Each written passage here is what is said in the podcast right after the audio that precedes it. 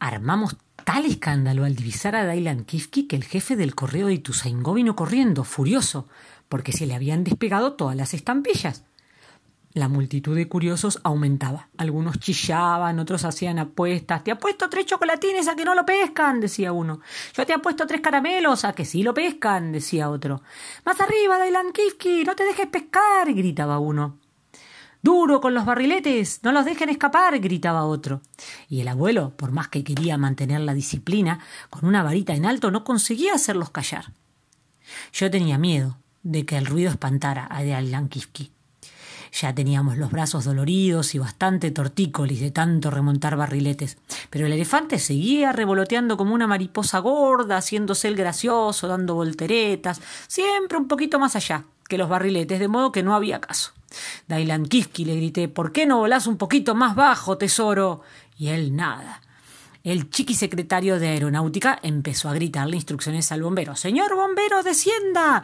Pare los motores, vire a la derecha, planea hacia el sudoeste, aunque sea celeste y le moleste. Pero el bombero nada. Unos muchachones se treparon a un eucaliptus y empezaron a tirarle piedras. Muchos tuvimos que abandonar los barriletes para ir a contener a esos desalmados. El abuelo se trepó al árbol y empezó a correrlos por las ramas. Parecían monos, pero lo peor de todo fue que los embajadores empezaron a pelearse y mi mamá no tuvo nada mejor que hacer que acercárseme y decirme al oído Nena, espero que en cuanto baje el bombero te cases con él, ¿no? Pero mamá, le contesté indignada, ¿te crees que lo estoy pescando nada más que para casarme con él? ¿Por qué no? Es muy buen mozo y valiente, insistió mi mamá.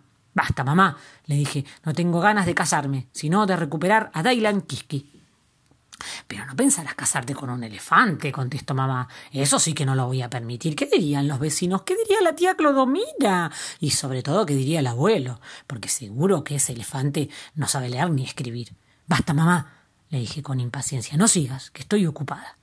Entonces mi mamá se alejó lloriqueando y quejándose a gritos, de modo que todo el mundo la oyó. ¡Ay, qué desgracia! Mi hija quiere casarse con un elefante. No pueden imaginarse el revuelo que se armó entre el público.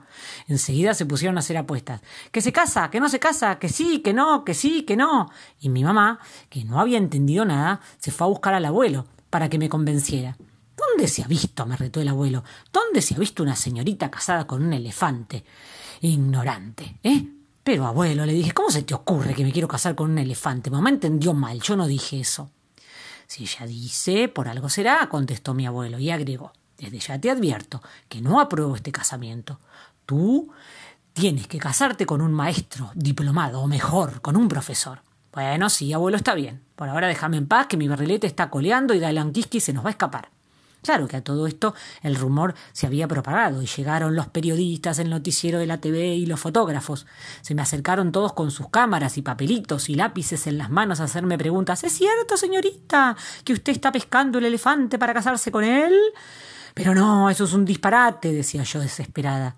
Y ellos, que con el bochinche no oían bien, escribían chocolate en vez de disparate. Noticia bomba, gritaba otro. Por primera vez en la historia, una señorita quiere casarse con un elefante. ¿El novio se va a poner galera para el casamiento? preguntó uno. ¿Van a pasar la luna de miel en el zoológico? Entonces, por suerte, mi tía de Cloromira se puso a espantarlos, a paraguasos, diciendo No, señor, no, señor, nosotros no aprobamos este casamiento de ninguna manera.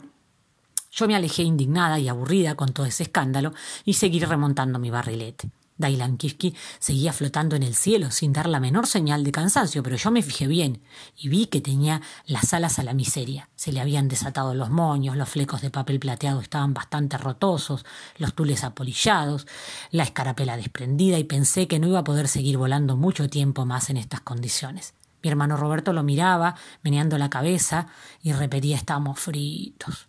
Mi tía Clodomira lo amenazaba con el paraguas. Mi papá le hacía señas con la pipa, como indicándole la manera de aterrizar. Y en ese momento sucedió una gran desgracia colectiva.